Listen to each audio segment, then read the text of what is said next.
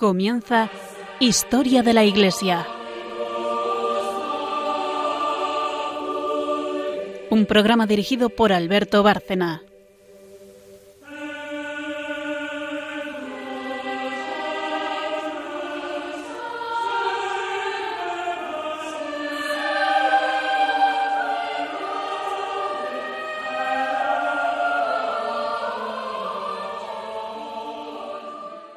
Buenas noches, oyentes de Radio María y de este programa, Historia de la Iglesia. Buenas noches, María Ornedo. Buenas noches. Buenas noches, Carmen Tour de Montis. Buenas noches. Eh, y como siempre hago, para quien no siga el programa habitualmente o, esté menos familiarizado con él, eh, hacer una estructura para que los que se disponen a oírlo eh, sepan qué es lo que vamos a ir presentando. El programa tiene tres secciones. Eh, la primera, claro, es historia. Historia de la Iglesia, de la cual se ocupa Carmen. Carmen Turo de Montiés es la historiadora y en este programa es la que hace la parte histórica. Yo le daré eh, una introducción a lo que ella nos va a contar. La segunda sección, después de una pausa, es eh, un santo relacionado con el tema que estemos viendo generalmente, aunque no siempre nos ceñimos a esto. Esta sección del santo también la, hace Carmen. Y por último, la tercera sección, que es sobre magisterio de la Iglesia o doctrina de la Iglesia, es la que hace María, María Ornedo, eh, que en el último programa yo creo que nos quedamos hablando de Eucaristía. ¿no? Bueno, pues seguiremos eh, con ese mismo tema. Y dicho esto, pues eh, hacemos una muy breve pausa y enseguida empezamos haciendo esa introducción para que Carmen empiece a contarnos el tema de hoy.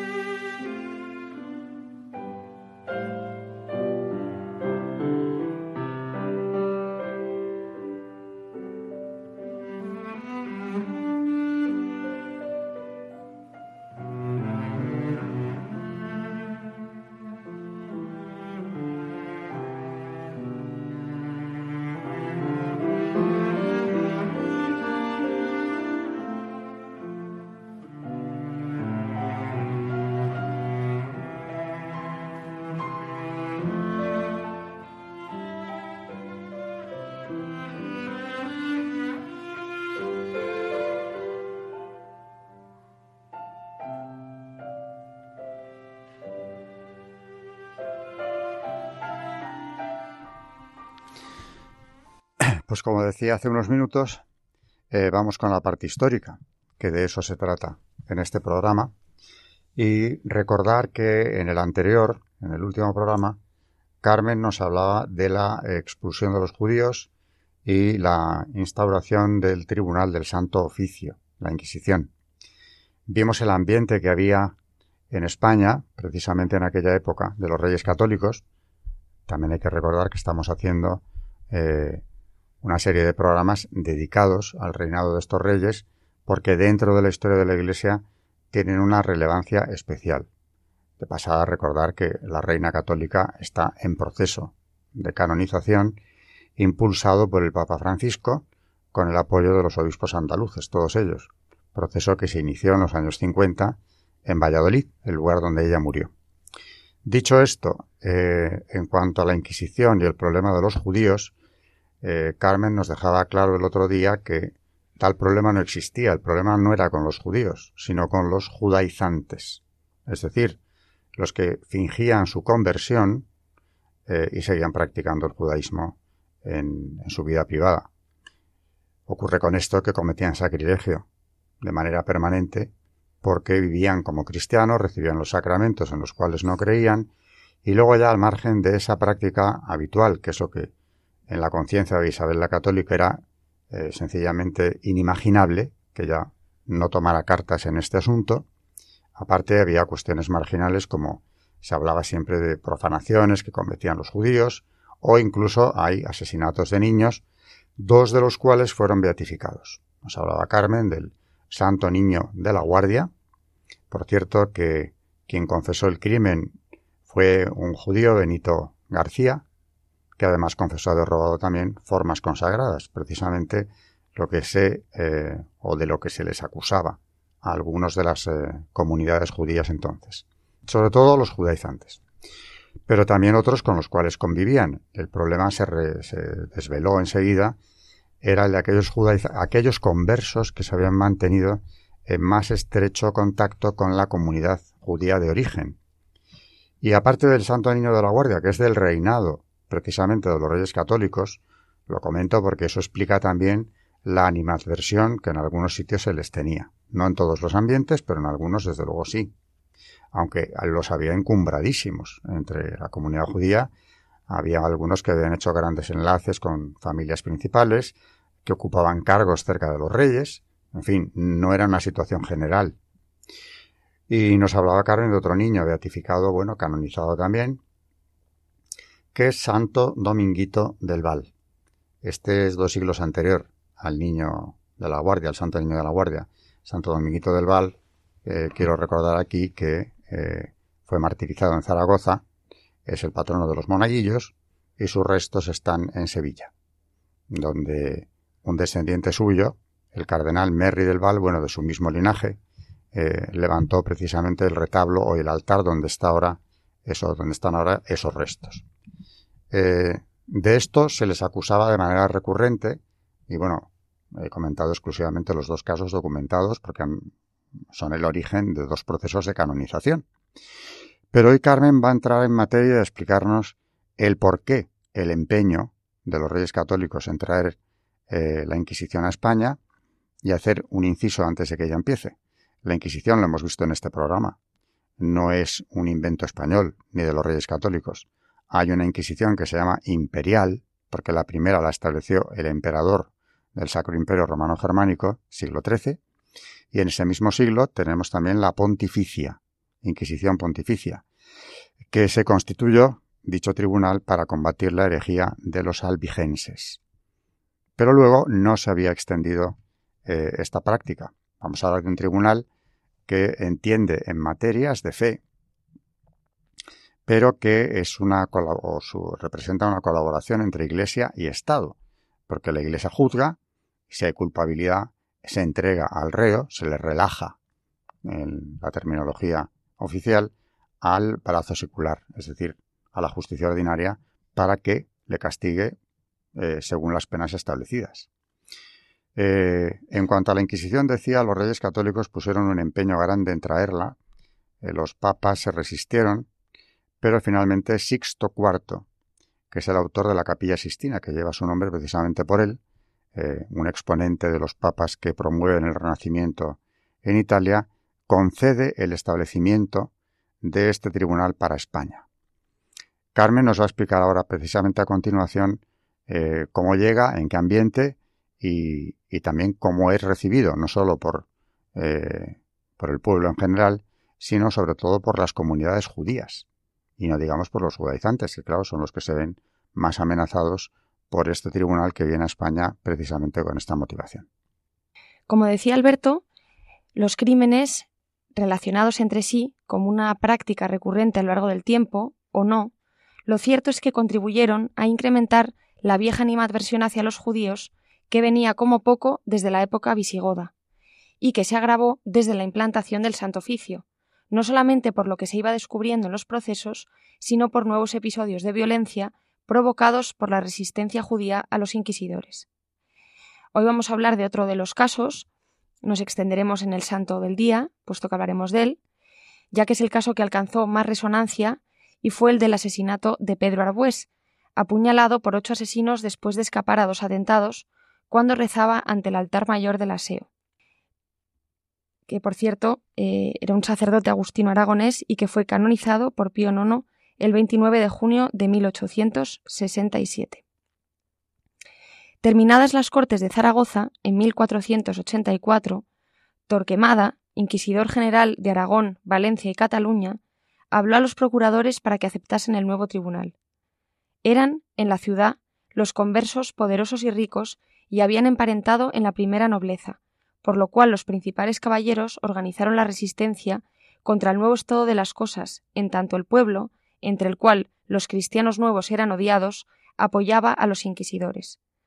resultado de los conciliábulos en casa de Luis de Santángel fue el asesinato en la SEO en la noche del 15 de septiembre de 1485 del inquisidor Pedro Arbués, venerado luego como santo.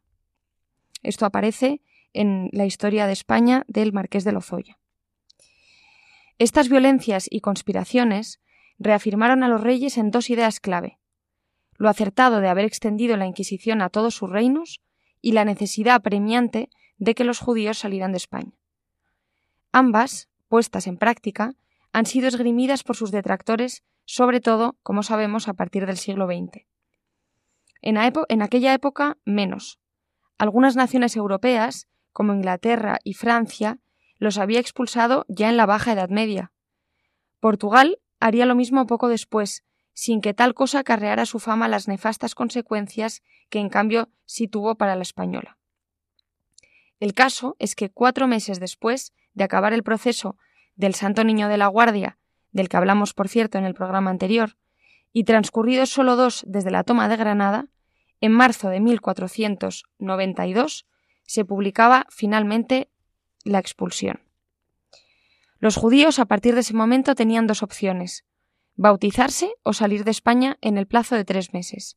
Decreto durísimo que les obligaba a desarraigarse y vender como fuera sus propiedades, pero que evidencia algo indiscutible.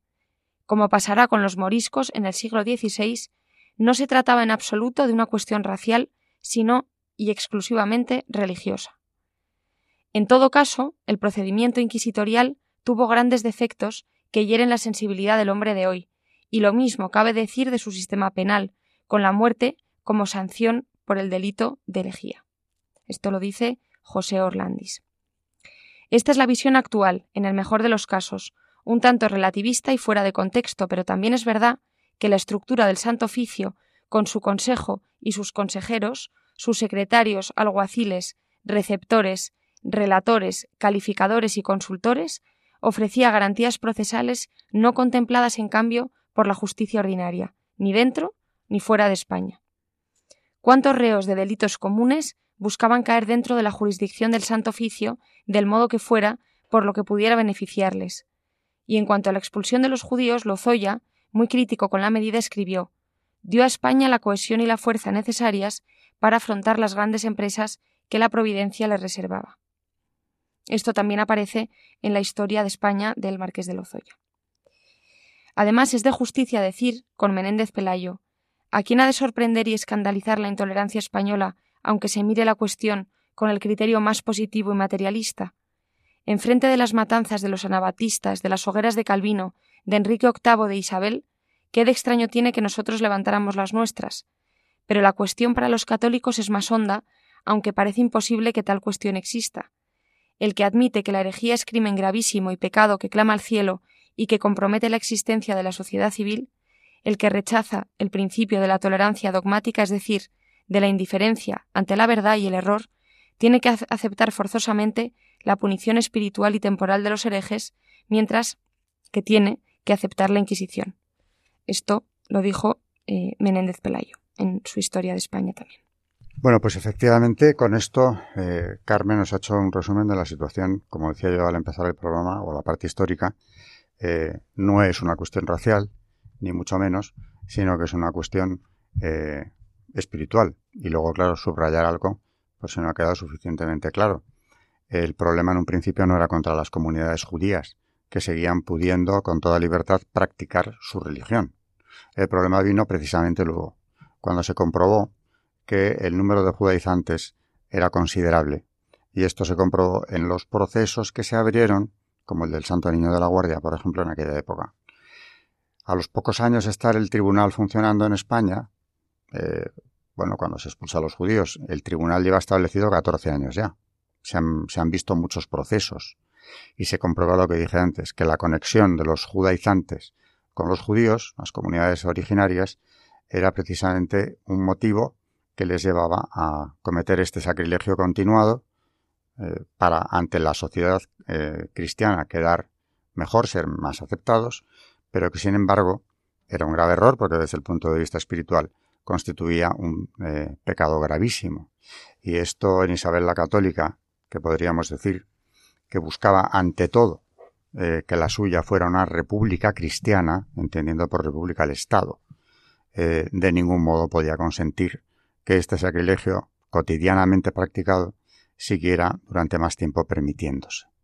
Así que no estaba previsto, ni mucho menos cuando subieron al trono, expulsar a las comunidades judías. Precisamente este, este empeño en terminar con los sacrilegios de los judaizantes, los falsos conversos, fue lo que trajo eh, con el tiempo la Inquisición y con la Inquisición llegaron a la conclusión de que había que expulsarles. Una de las medidas más duras, más dolorosas para la reina que tuvo que tomar a lo largo de su reinado. El caso es que en 1492, el año en el que acaba la reconquista, precisamente a los pocos meses eh, aparece el decreto de expulsión y salen en distintas direcciones. Eh, eso ya lo seguiremos viendo. Pero con esto hemos terminado la parte histórica por hoy, eh, no el tema, porque tendremos que hablar más de él. y pasamos ya, como dije al principio, hablar de un santo relacionado con, con el tema, tan relacionado que, como nos ha dicho Carmen, es precisamente San Pedro de Arbués, el inquisidor asesinado dentro del aseo de Zaragoza por un grupo de judíos o conversos eh, en aquel año de 1484, cuando el tribunal llevaba aquí, el Tribunal del Santo Oficio, ya funcionando desde hacía siete años.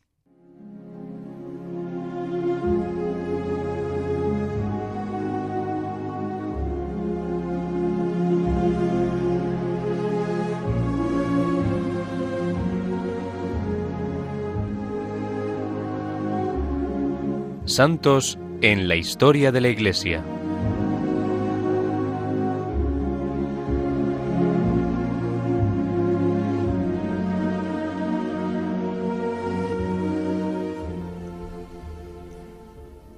Hoy sí que tenemos un santo que no puede estar más relacionado con la historia y es no es otro que San Pedro de Arbués, mm, no muy conocido, pero que tiene, como decimos, todo que ver con, el tema del que estamos hablando hoy. Y vamos a leer una reseña sobre este santo de don Plinio María Solimeo, que, ha hecho pues, eh, un gran artículo hablando de precisamente de este santo, que fue inquisidor, defensor de la fe en el reino de Aragón y muerto por judíos supuestamente convertidos al cristianismo mientras rezaba en la Catedral de Zaragoza. La mayor gloria de España era su catolicidad valiente, ufana y realista. El espíritu racionalista del siglo XIX detestaba particularmente ese admirable espíritu español. De ahí la organización de una campaña de difamación contra aquel país y contra sus más legítimas instituciones, cubriéndolos con una leyenda negra que nuestro tiempo heredó sin espíritu de crítica. El objeto de mayor difamación de esa leyenda fue el Santo Tribunal de la Inquisición contra la perfidia de los herejes, es verdad que historiadores juiciosos han mostrado recientemente la parcialidad y la exageración de las críticas, sobre todo por las exageradas cifras que representan. Un historiador imparcial, por ser protestante, afirma que un auto de fe no se ocupaba ni en quemar ni en dar muerte, sino en parte a pronunciar la inocencia de las personas falsamente acusadas, en parte a reconciliar con la Iglesia a los arrepentidos y hubo muchos autos de fe en los cuales no se vio quemar, sino el cirio que los penitentes llevaban en la mano en señal de su fe. El mismo Llorente, el historiador que, bajo pretexto de hablar sobre la Inquisición, la desfiguró con tanta obstinación, cita en el año de 1486 cuatro autos de fe en Toledo, donde no había menos que un total de 3.350 inculpados castigados. De ese número, ¿cuántos fueron condenados a muerte? Ninguno. Llorente lo reconoce. Los castigos consistían generalmente en una penitencia, en una recitación de salmos. El Santo Oficio tenía por lema misericordia y justicia, desconocido entonces por los tribunales civiles de la época, por cierto. Después de la reunificación de España bajo sus cetros, los reyes católicos Isabel y Fernando tuvieron que enfrentar dos peligros.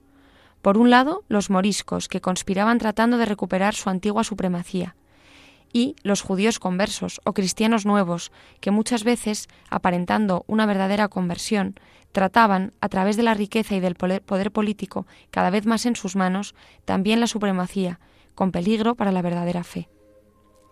¿Qué hacer en tal conflicto religioso con tales enemigos?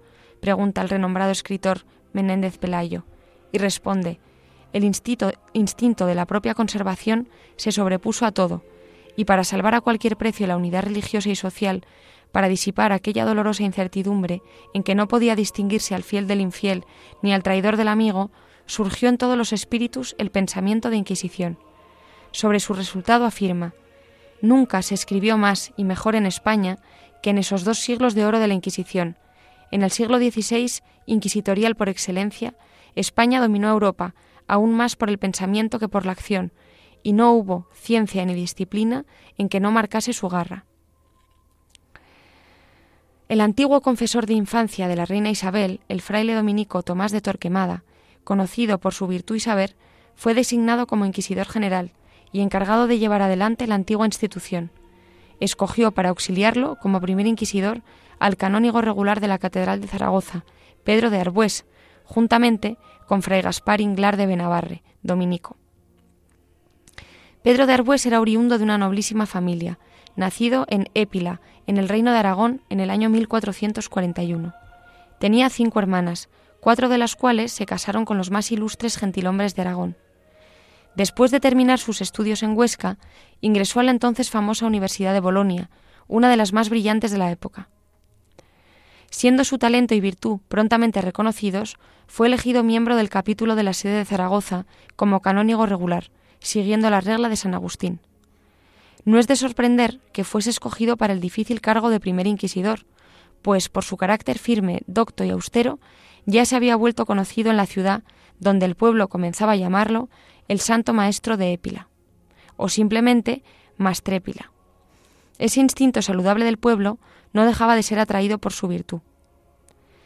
Pedro de Arbués se entregó por entero a su nueva función.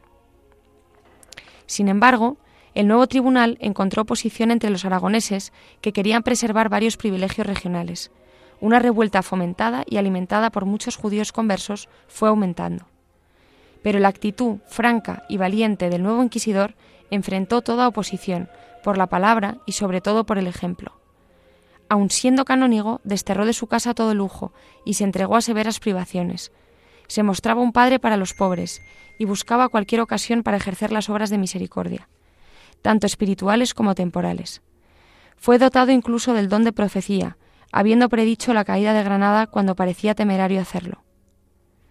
El año 1484, habiendo fallecido el otro inquisidor, fray Gaspar Inglar, y no habiendo aún sido sustituido, toda la carga del oficio recayó sobre el canónigo Pedro de Herbués. Muchos de los judíos, pseudo convertidos, temiendo que el Tribunal de la Inquisición investigara sus dudosas vidas de piedad y su sinceridad en la práctica de la religión, se reunieron contra aquel que era su enemigo común. ¿Qué hacer contra él? El veredicto fue dado por García de Moros. Se impone matar al inquisidor. Muerto él, no osarán venir otros. La suerte de Pedro de Arbués estaba echado. Varios atentados fueron practicados contra él, siendo que una vez apenas se libró del puñal asesino, y otra vio las rejas de su habitación limadas, lo cual fue descubierto a tiempo. Lo alertaron para que anduviera protegido. Resolvió confiar solo en Dios, diciendo que debía convertirse de mal sacerdote en buen mártir. En la madrugada del 14 al 15 de septiembre, el santo inquisidor se dirigió a la catedral como lo hacía diariamente para rezar con los demás canónigos. Al aproximarse al altar, se arrodilló para rezar las oraciones preparatorias, saliendo los sicarios de las tinieblas donde se habían escondido, uno de ellos le dio una puñalada en la garganta. El mártir intentó aún escapar, yendo hacia el coro donde estaban los otros, pero un segundo asesino lo atravesó con su espada. Cayendo al suelo, Pedro de Arbués exclamó Loado sea Jesucristo, que yo muero por su santa fe. Llevado a su casa, murió dos días después, habiendo perdonado a sus asesinos, que fueron encontrados y luego decapitados.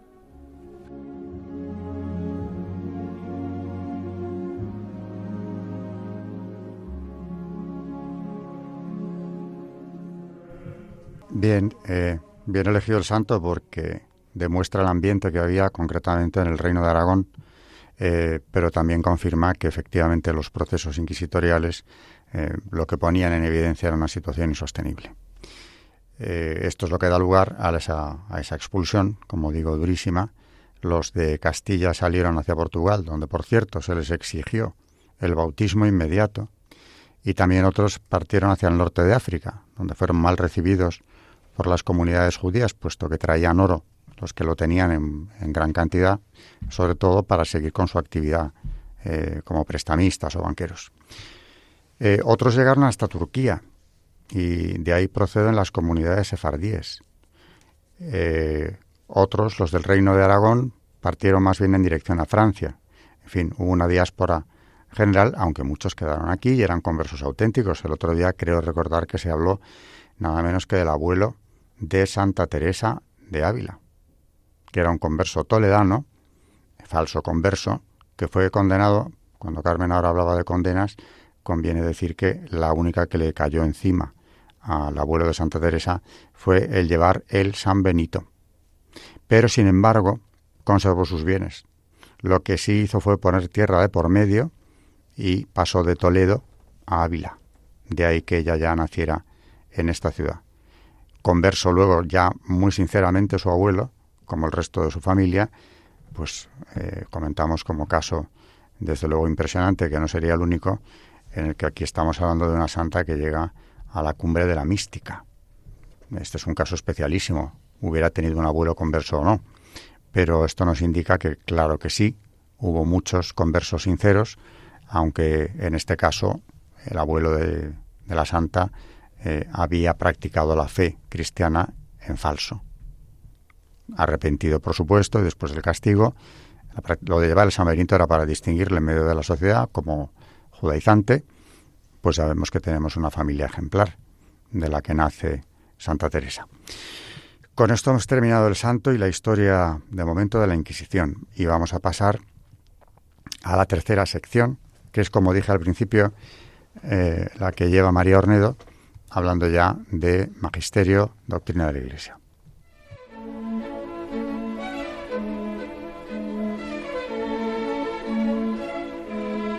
El magisterio de la Iglesia.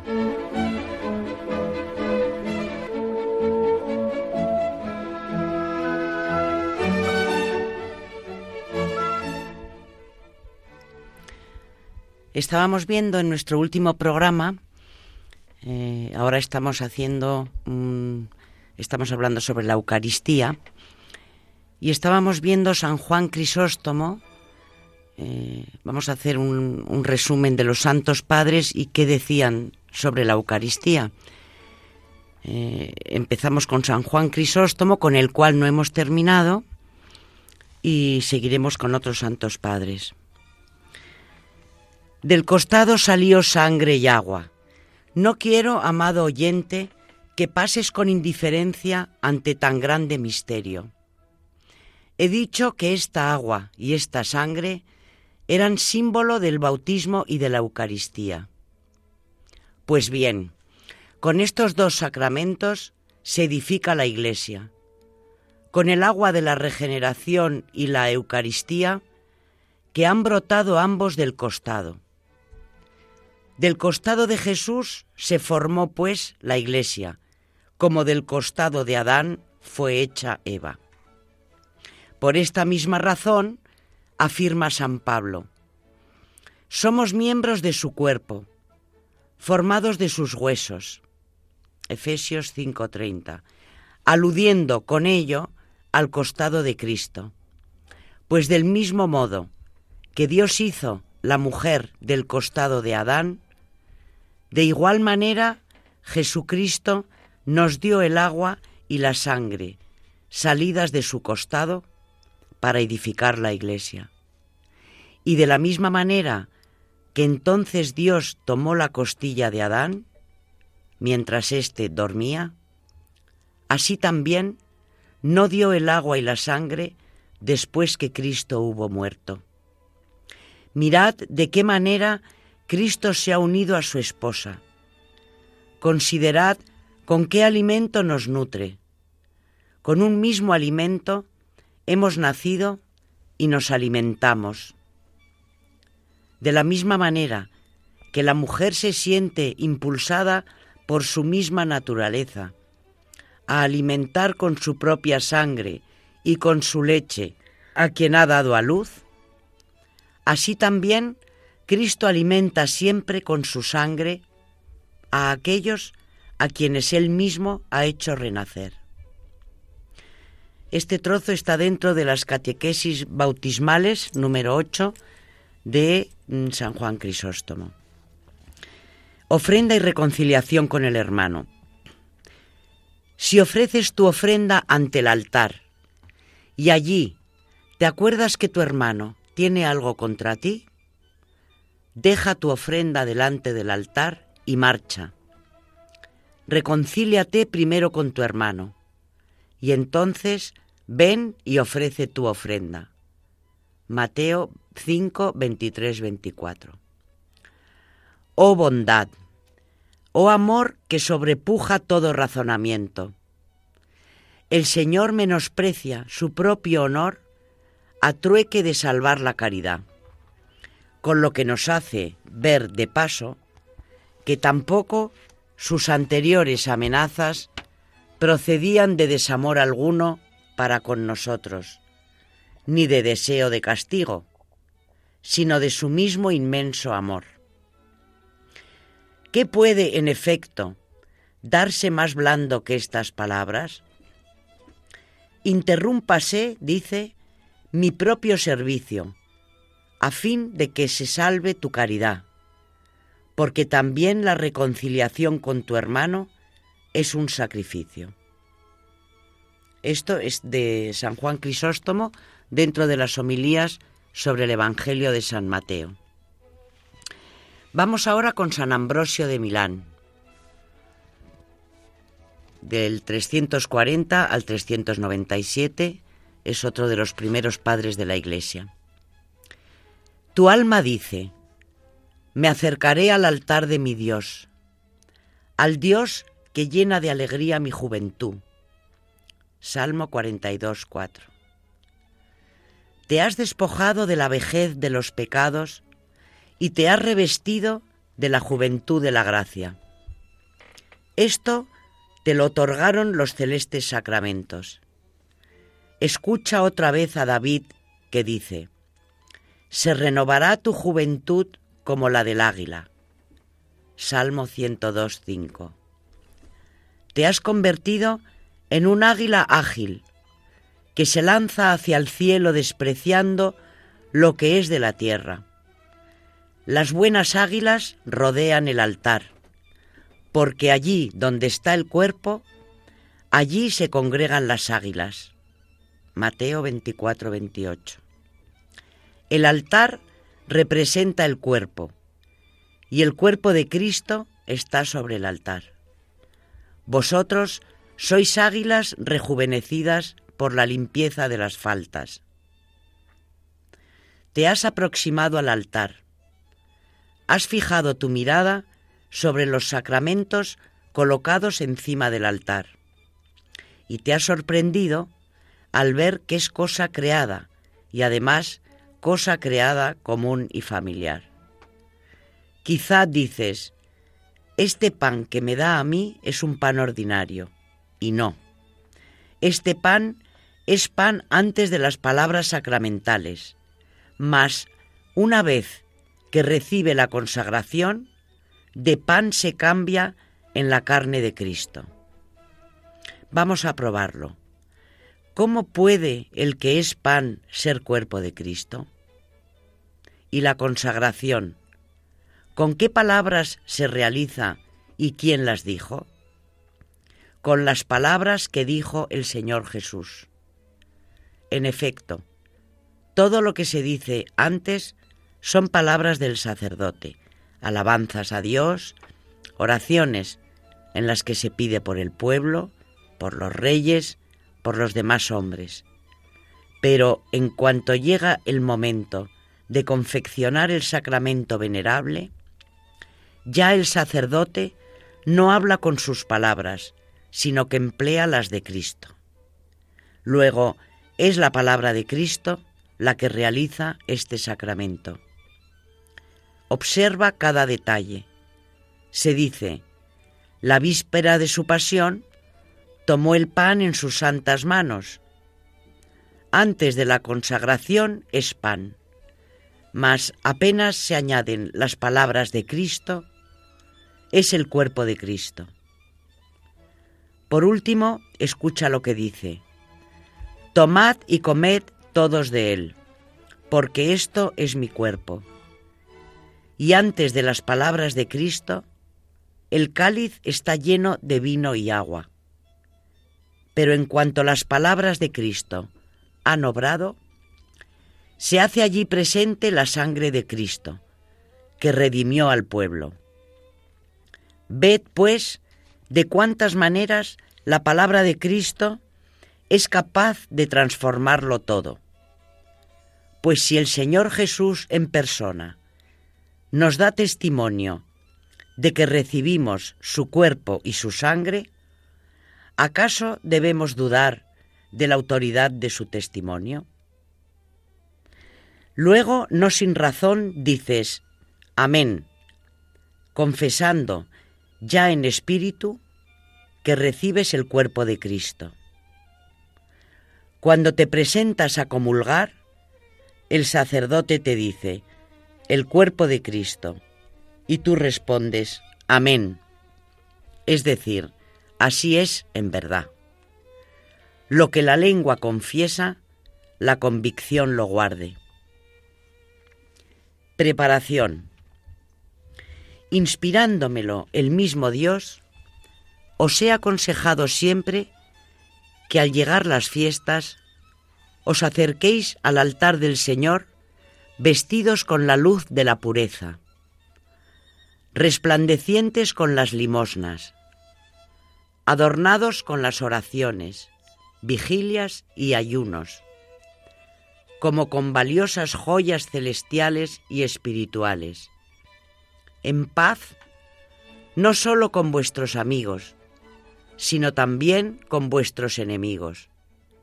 En una palabra, que os lleguéis al altar con la conciencia libre y tranquila. Podáis recibir el cuerpo y la sangre de Cristo, no para vuestro juicio, sino para vuestro remedio. Pero cuando hablamos de la limosna, no se conturben los necesitados, puesto que la pobreza cumple con todos los preceptos, y la buena voluntad es juzgada y premiada como las obras. El que socorre al necesitado, del propio modo que desearía le socorriesen a él si se encontrase en la misma necesidad, ha cumplido con los preceptos del Antiguo y del Nuevo Testamento y ha observado aquel precepto del Evangelio. Cuanto quisiereis que os hagan a vosotros los hombres, hacédselo vosotros a ellos, porque esta es la ley y los profetas. Mateo 7, 12. Guíenos a esta ley de caridad perfecta, el piadoso Señor que oye y reina con el Padre y el Espíritu Santo, por los siglos de los siglos.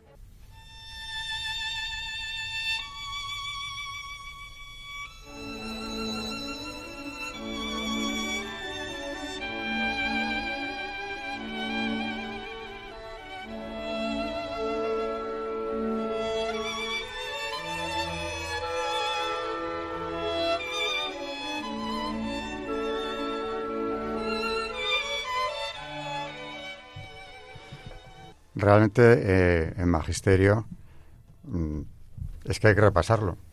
Hemos insistido aquí en el programa en que los padres de la Iglesia son muy fácilmente comprensibles. Eh, un ejemplo de esa facilidad eh, didáctica que tenía San Ambrosio de Milán es lo que ha traído aquí María, porque nos explica perfectamente la transustanciación. Además está enseñando, precisamente como desde la cátedra, en qué momento precisamente se convierte lo que era pan en el cuerpo de Cristo, con las palabras pronunciadas por él mismo. Y todo con una sencillez que, en principio, si bien puede asustar eh, al no iniciado en los padres su lectura, cuando estás familiarizado con ellos, mm, realmente hemos insistido en esto ya desde hace años, nada te va a explicar mejor los misterios de la fe como ellos. Así que San Ambrosio de Milán al que tenía bastante olvidado, por cierto. Me ha parecido eh, como para empezar precisamente a hablar de Eucaristía.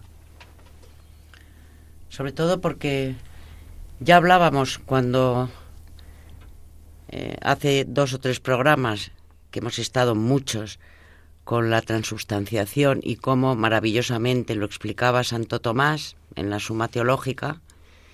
Y ahora estamos viendo con los Santos Padres, que además estaban eh, muy cerca de, de los apóstoles, verdaderamente ellos tienen muy reciente a los apóstoles, con lo cual están muy cerca de Jesús. Y sobre todo hoy en día que hay tantísimos ataques a la Eucaristía y vemos que ellos se remiten al Evangelio, es decir, es que lo dijo Cristo. Esto es mi cuerpo, esto es mi sangre. Y ellos lo repiten una y otra vez, una y otra vez. Yo creo que de una manera magistral y para que y de una manera sobre todo que todos lo entendemos. Eh, por eso, claro, también hay que insistir en lo que les debemos y el espacio que se les ha eh, dedicado en este programa desde hace años. ¿no? Les debemos el, el, origen de una doctrina que es el depósito sagrado que la Iglesia custodia. Y siguen siendo citados, como es lógico, por el magisterio pontificio a lo largo de los siglos hasta el presente, porque no se puede prescindir de ellos, eh, a riesgo de ser insistente. recuerdo siempre lo que dijo Juan Pablo II sobre los padres, ¿no? y es que había que volver siempre a ellos. El concilio de Trento dice también, conviene recordarlo, que a nadie le es lícito negar lo que ellos dijeron. Eh, en definitiva, la Iglesia ha respaldado este magisterio durante siglos, hasta, hasta el presente, pero es que aquí tenemos el ejemplo vivo de cómo eh, se entiende con qué claridad al acercarse a ellos con qué poco esfuerzo queda claro eh, lo que nos quieren transmitir, ese depósito sagrado que ellos recibieron, que ellos contribuyeron a consolidar y que nos han transmitido. Eh, la Iglesia es tradición. Bueno, esto es tradición. No solamente es la repetición de costumbres o de prácticas habituales, no, esto es tradición porque se ha ido transmitiendo desde los siglos de los santos padres hasta hoy. Y tenías, estabas a punto de leernos algo también de este autor, ¿no? Sobre el perdón de los pecados. Es muy breve y con esto podemos ir acabando el programa. Dice, cada vez que coméis este pan y bebéis el cáliz, anunciáis la muerte del Señor. Sí, nosotros anunciamos la muerte, anunciamos el perdón de los pecados. Si cuantas veces se derrama la sangre, se derrama el perdón de los pecados, debo recibirla siempre, para que siempre perdone mis pecados. Yo que siempre peco, debo tener siempre la medicina. Esto está dentro de sus escritos sobre los sacramentos. Bueno, con esto acabamos magisterio y ya nos queda despedirnos antes de que, bueno, antes de despedirnos, definitivamente Carmen tiene algo más que añadir, como suele hacer frecuentemente en el programa, ¿no? Pues para todos nuestros oyentes recordarles que tenemos un correo electrónico al que nos pueden escribir cuando quieran, Solemos contestarles a través del mismo y algunas veces pues lo hacemos en antena. Eh, recordarles que es historia de la iglesia arroba radiomaria.es historia de la iglesia arroba radiomaria.es y que todos los podcasts de nuestro programa también están colgados en, la página web de Radio María por si acaso pues quieren volverlos a, a, escuchar o se han perdido algún programa o les interesa algún tema, están todos allí colgados. Con esto ya terminamos el programa. Buenas noches, María Ornedo, y gracias. Buenas noches. Buenas noches, Carmen Tour de Montis. Buenas noches. Y buenas noches a todos nuestros oyentes de Historia de la Iglesia, aquí en Radio María.